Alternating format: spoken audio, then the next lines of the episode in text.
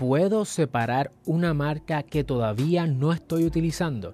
En este episodio vamos a hablar sobre la solicitud de registro bajo la sección de intención de uso. Vamos allá. Saludos familia, yo soy el licenciado Alexiomar Rodríguez, fundador de Siglo y mi misión es ayudarte a establecer, crecer y proteger tu negocio. Por eso en este canal hablamos sobre propiedad intelectual, empresarismo y la industria de entretenimiento.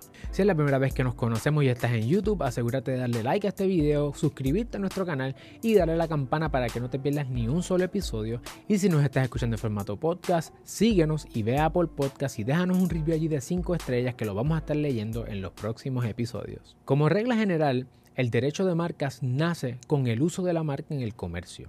Es decir, estás vendiendo el producto, estás vendiendo el servicio. Tan pronto como tú comienzas la actividad comercial, nace el derecho de marca si la marca es protegible. Si quieres saber si tu marca es protegible, vamos a dejar en la descripción de este video otros videos que te ayudarán a identificar si tu marca es protegible bajo el derecho de marcas. Así que la regla general es que con el uso nace el derecho marcario, pero existe una excepción. La base de esa excepción es lo que se le conoce como la solicitud de registro bajo intención de uso. Esta intención tiene que ser bona fide o de buena fe. Eso quiere decir que tú entiendes y que tú crees ciertamente de buena fe que tú vas a utilizar esa marca en el comercio en el futuro cercano. Como regla general, esta marca tiene que ser distintiva, es decir, si es un nombre tiene que ser sugestivo, tiene que ser arbitrario o tiene que ser una palabra inventada. No puede ser descriptiva ni genérica. La solicitud es básicamente igual que la otra. Las dos diferencias son que no va a poner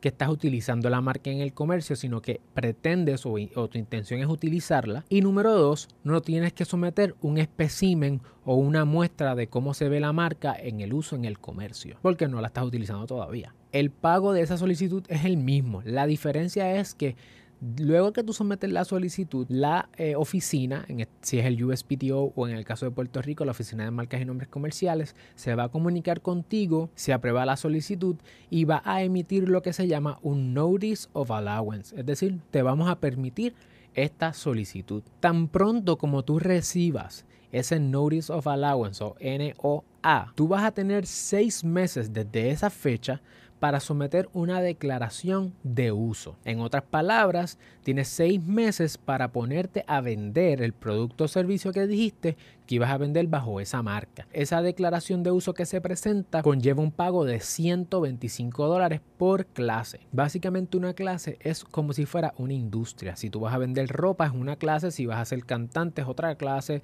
si vas a ser abogado es otra clase, son clases distintas y por cada clase es que uno paga las solicitudes. Pero ¿qué pasa si dentro de los seis meses no puedes o no has podido comenzar a vender? Pues puedes seguir pidiendo prórroga. Estas prórrogas son de seis meses y puedes pedir hasta cinco prórrogas, teniendo un total desde Notice of Allowance de hasta 36 meses para tu poder hacer la venta del bien o del servicio que haya sometido bajo la solicitud. Esta opción de la solicitud bajo intención de uso es excelente si tú estás comprometida o comprometido con que esa es la marca o estás convencida o convencido de que esa es la marca que tú quieres utilizar y quieres asegurarte que ninguna otra persona la pueda utilizar. La separas antes de comenzar a hacer negocio y te aseguras de que entonces tengas acceso a los remedios y a la protección del derecho marcario desde antes de comenzar, porque una vez que tú comiences a los derechos se retrotraen a la fecha de la solicitud. Si te gustó este episodio, asegúrate de darle like, suscribirte a nuestro canal